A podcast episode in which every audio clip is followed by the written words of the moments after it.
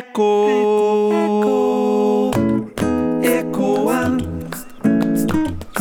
ecoa, ecoa, eco. Alô? Olá, agora sim mais preparada. Minha vida é por esse país pra ver se um dia descanso feliz, recordações das terras onde passei, andando pelos sertões e dos amigos que lá. Olá, eu sou Laila Menequino e este é o terceiro episódio do EcoCast. O nosso tema é Mão na Massa. Eu estou na linha com uma pessoa que está no Nordeste, um local paradisíaco, Lagoa de Jijoca, Jericoacoara, Ceará, Brasil. Convidei Ronaldo Rodrigues, mestre bioconstrutor, biólogo e consultor, instrutor e especialista em projetos socioambientais que envolvem habitação, alimento, água e energia. Ronaldo chegou a viajar por todos os biomas do Brasil, sempre estudando e pesquisando as práticas socioambientais e utilizando como salas de aula o ar livre. Andando pelos sertões e dos amigos. O Ronaldo trabalha com ênfase na bioconstrução, uma técnica que integra a chamada permacultura. Compreendida em resumo como cultura permanente, a permacultura busca planejar e criar ambientes sustentáveis e produtivos. Vai além da agricultura, envolvendo uma compreensão dos ecossistemas naturais, da paisagem, do manejo dos recursos naturais e aproveitamento da energia. EcoCast. Você falou um pouco da minha história, é bem isso mesmo. Eu fiz, eu fiz faculdade de biologia para fugir da construção civil. Então eu queria, estava cansado. Ah, eu quero ser biólogo agora, quero trabalhar mais de forma mais tranquilo, não quero mais mexer com coisas pesadas, que é a construção civil, enfim. E aí, é, no último ano da faculdade, em 2002, na época eu estava fazendo estágio em empresa de ecoturismo e eu descobri em uma revista a bioconstrução, bioarquitetura na época, né, uma revista de construção ecológica. E junto veio a permacultura. Na verdade, a bioarquitetura ela está dentro da permacultura. E foi algo que me, me mexeu muito comigo, sabe, Laila? E aí aquilo ficou na minha cabeça. O que, que é isso? Como fazer? Como que, eu, como que eu vou entender? Casa ecológica, agroecologia junto com habitação, é, essa uma visão multidisciplinar me fez repensar várias coisas. Na época até o, o meu casamento, o trabalho que eu estava fazendo, o final da faculdade, então veio que foi uma coisa que mexeu muito comigo. E aí eu quis entender isso, quis buscar. Comecei a pesquisar lugares no Brasil que ofereciam cursos, as escolas, a rede brasileira de permacultura. Os cursos ainda eram um pouco caros para minha condição financeira. Eu estava deixando a construção civil para migrar para o setor de ecoturismo logo após a formação, então eu estava capitalizado, não tinha grana e queria mudar de vida. E eu era casado também. Minha esposa fazia faculdade junto comigo. Minha primeira esposa. Não tínhamos filhos, né? Enfim, tem até uma parte engraçada que ela se assustou quando eu falei para ela que eu, que eu ia fazer um banheiro compostável, ia fazer um banheiro sem água. Nossa, ela achou que eu tinha ficado louco de vez, né? Dizem que sou louco por pensar assim. Meio ambiente.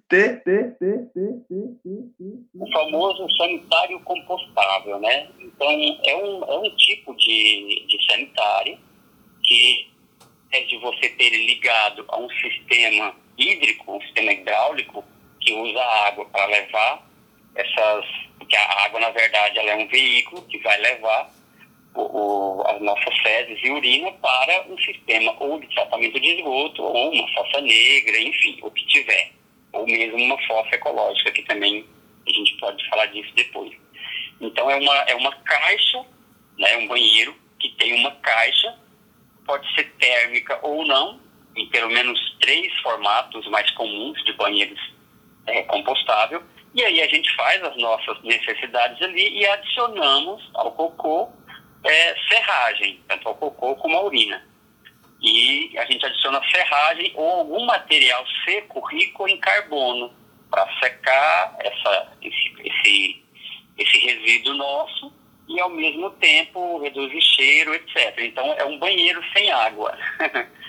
é, por exemplo, não tem função de tratar o esgoto, de qualquer coisa. É só um veículo que vai levar uma, uma quantidade muito pequena ali comparada à quantidade de água que a gente usa, dependendo do tipo de descarga, é só para poder levar esse cocô para um outro destino, seja ele é, sistema de tratamento urbano, coleta de sistema de tratamento, ou seja, uma fossa, a famoso, o famoso sumidouro, né? ou mesmo uma bacia de evapotranspiração, que é um sistema de biotratamento. EcoCast. Então a gente usa água limpa só para levar os dejetos. Infelizmente é uma realidade. A gente usa uma água limpa, muitas vezes tratada, então a gente teve um custo de tratamento, teve um custo de bombeamento, então a gente teve um gasto de energia. Então eu fiz um curso no Rio Grande do Sul, no Instituto de Permacultura e Ecovilhas da Pampa, né, que fica em Bagé, no sul do Rio Grande do Sul, muito frio. Eu fiz o primeiro curso de bioconstrução, foi um encontro latino-americano de construtores, de bioconstrutores, e aí realmente eu tive, é, vou, vou fazer um desabafo aqui pessoal que é muito bom, eu tive uma catarse. Eu, me marcou muito tudo que eu vi naquele momento, eu tinha minhas mágoas internas, eu digo que a, a permacultura fez resgatar um menino bravo. Então, por conta de questão econômica, de dificuldade financeira na minha adolescência, que foi interrompida, eu tinha muitas mágoas e nesse curso eu vi que acontecia de tudo ali. Não era só um canteiro de obra. Isso me marcou muito. As pessoas conversavam, as pessoas brincavam, as pessoas questionavam, discutiam, trocavam ideias, opiniões diferentes, né, em meio a um canteiro de obras com várias técnicas. Então, meu primeiro fiz esse primeiro curso e aí já me transformou mais ainda. E aí eu voltei decidido, voltei para Bonito e pedi demissão do meu trabalho, porque eu queria fazer algumas coisas e não podia. Fui para a Amazônia depois, o Instituto de Permacultura Amazônia, passei pelo IPEC no Cerrado. Então eu comecei, peguei um dinheiro que eu tinha, não era muito, peguei lá na época 1.250 reais para estudar esse negócio. Agora, como é que roda o Brasil com pouco dinheiro? E aí eu comecei a fazer parcerias, né? As minhas experiências, que até então eu tinha até um pouco de mágoa por causa de trabalho pesado da minha adolescência, agora era um fator positivo. Então, isso fez com que eu enxergasse de forma melhor ainda o que eu estava fazendo, o que eu estava encontrando como novo, que era a permacultura e a bioconstrução, e na prática. Uau, é preciso estar atento e forte, não temos tempo de temer a morte. Em 2010, menos da metade da população brasileira, 46,2%, era atendida por um sistema de coleta de esgoto. Em 2018, esse percentual subiu para 53,2%. Interessante notar no painel do Sistema Nacional de Informação sobre o Saneamento que o indicador melhora um pouco ao retirar dessa fórmula de cálculo a população rural. Em 2010, 53,5% da população urbana era atendida pela rede coletora. Em 2018, chegou a 60,9%. Todos esses números estão bem abaixo do esperado e parece que estamos longe de atingir as metas dos Objetivos do Desenvolvimento Sustentável. A Agenda 2030 é um plano das Nações Unidas para engajar pessoas, empresas e governos em todo o mundo. Contém 17 objetivos que se desdobram em 169 metas. O objetivo 6, para água e saneamento, é assegurar a disponibilidade e gestão sustentável da água e saneamento para todos. Voltando aos números do Brasil, Aqueles percentuais medíocres referem-se à coleta de esgoto, porque isso não é o tratamento, viu, gente? De fato, nenhum tratamento consegue no Brasil ser eficaz para despoluir a água e devolvê-la ao rio com a qualidade que tinha antes. Ronaldo, nesse cenário, qual é o potencial do Brasil para a permacultura e bioconstrução? E o saneamento? É, no Brasil, eu não gosto de chamar de saneamento básico, eu prefiro tratar como saneamento ambiental. Nós temos aí vários viés de políticas para curto e médio e longo prazo. Na verdade, para curto parou porque nós estamos com o país quase paralisado. Mas muitos sistemas de saneamento serão, inclusive, privatizados. Então, nós temos aí é, um problema muito grande para resolver. No Brasil, nós temos muitos assentamentos rurais, onde as pessoas receberam a terra depois de vários processos de luta e que acabam virando favela rural. Por quê? Porque falta assistência técnica. Muitas dessas pessoas, elas não eram agricultores, elas eram trabalhadores do campo. Então, você tem um contexto ali de, de um semi-urbano. Então, você pegou uma, uma, uma fazenda, criou um assentamento, colocou lá 150 famílias, tem 150 famílias com questões de esgoto para resolver. E numa área, teoricamente, numa área verde, porque é uma fazenda, não é uma cidade, entende? Mas aí a gente faz um outro link, que é uma possibilidade boa de trabalhar com a questão do saneamento ambiental através da bioconstrução, porque não, não, é impossível ter, em, uma, em um é muito caro ter um sistema de coleta de esgoto em um assentamento desse, por exemplo. Nós temos um problema muito sério no Brasil. A cada dois anos nós temos um processo eleitoral.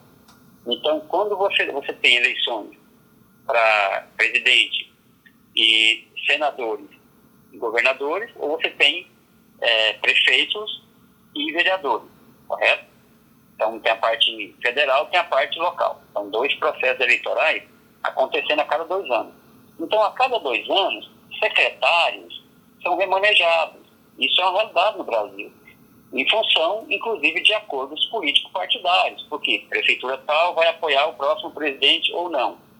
É, o deputado e o presidente vai apoiar aquele candidato a prefeito ou não. Então, a cada dois anos, no Brasil, nós temos um processo eleitoral acontecendo que freia os projetos de longo prazo e aí as, as, as estruturas habitacionais sustentáveis, elas levam tempo, então é, estruturas de plantio agroecológicos é, nas várias áreas, agroecologia, biodinâmica, agrofloresta, orgânico, então leva mais tempo também. Então a gente tem processos de, no mínimo, médio e longo prazo. Meio ambiente.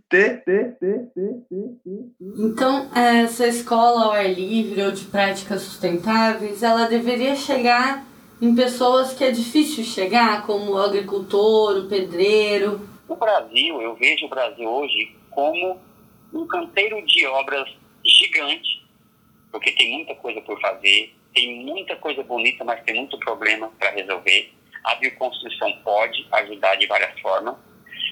A, a, nós somos um país ainda agrícola, ou seja, o potencial de agricultura familiar e aí dentro de um processo de permacultura que olha a produção sustentável, aliando isso à questão da habitação é, saudável, o entorno produtivo e abordando também água e energia, que são os quatro focos principais da permacultura, habitação, alimento, água e energia. Então, o Brasil inteirinho, principalmente as pequenas e médias cidades, podem ter vários problemas é, reduzidos, tendo como ferramenta de planejamento e implementação a permacultura e tudo que ela envolve, junto com a bioconstrução.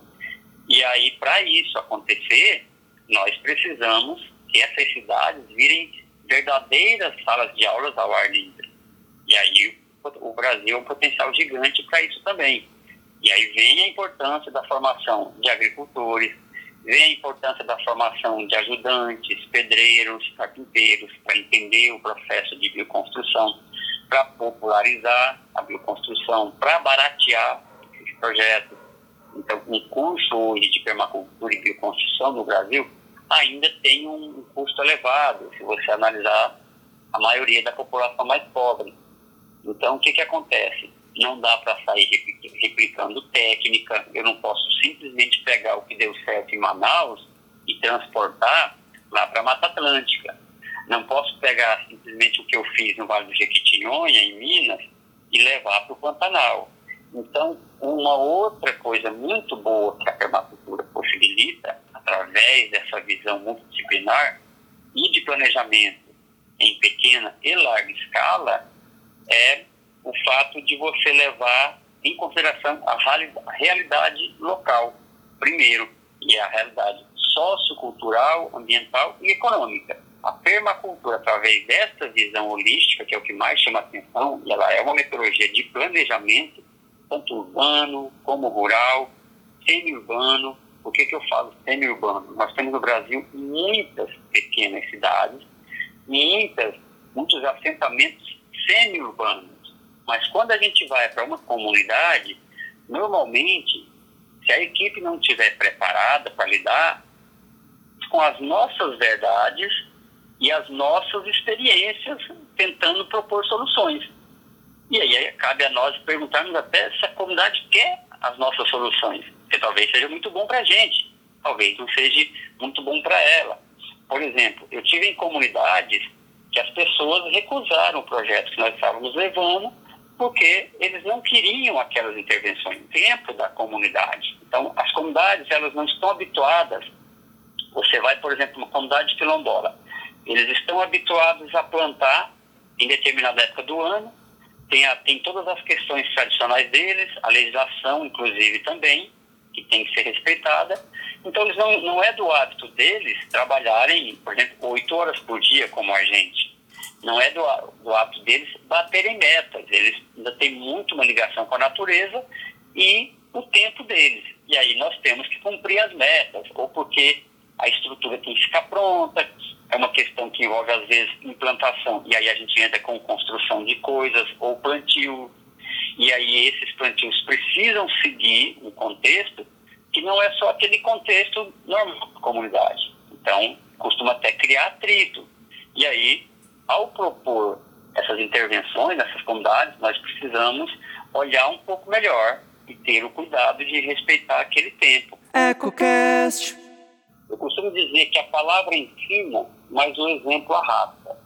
Então, quando você. Isso está muito provado na atualidade, né? Tanto é que algumas escolas fazem até programas de vivência é, integrados ao sistema teórico de sala de aula. Enfim, então são N possibilidades.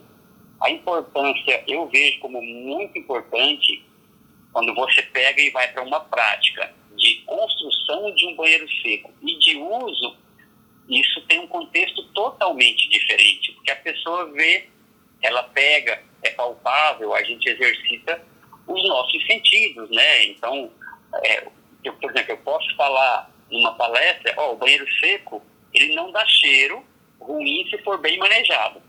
A pessoa já vai ficar assim. Quando ela vê na prática que realmente o banheiro bem manejado, ele não dá um mau cheiro, é diferente. Então, isso é muito importante.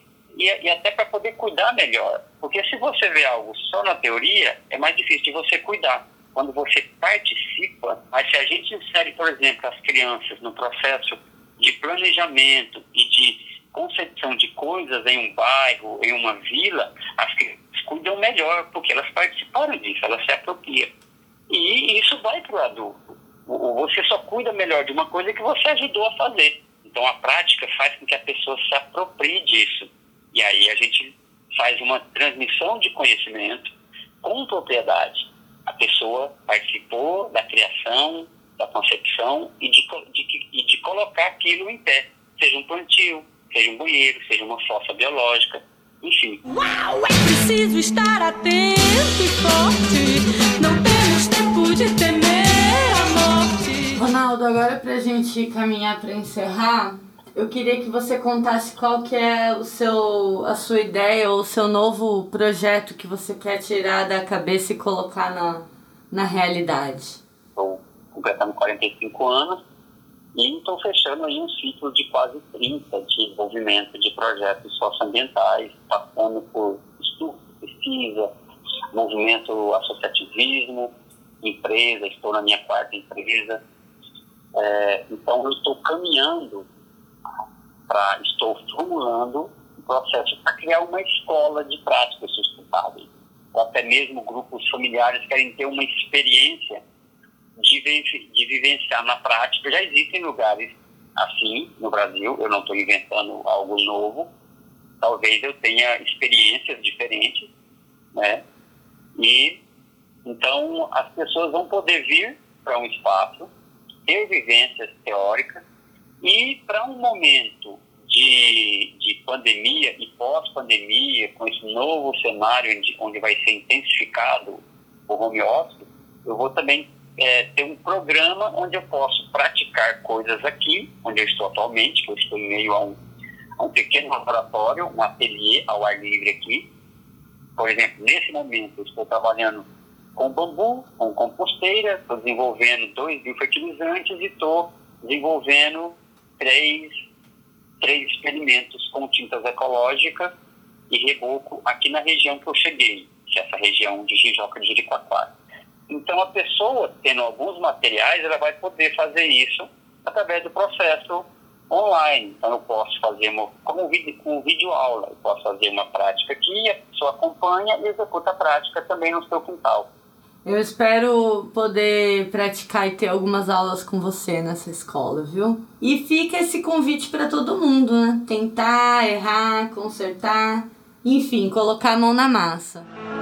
Sonho que se sonha só, é só sonho que se sonha só. Mas sonho que se sonha junto é realidade. Com a história de vida do Ronaldo, aprendemos um pouco mais sobre bioconstrução, uma das ferramentas guardadas nessa caixa chamada permacultura. A ideia é trabalhar em equilíbrio com a natureza e se beneficiar dela sim, mas não ser contra ela. Isso é fruto de uma observação demorada e cuidadosa, que busca, além de cuidar da terra, também cuidar das pessoas de forma justa. Esse é um podcast da Alma Londrina Rádio Web. Edição de áudio Thiago Franzin, produção radiofônica Teixeira Quintiliano e apresentação Laila Menequino. Eco.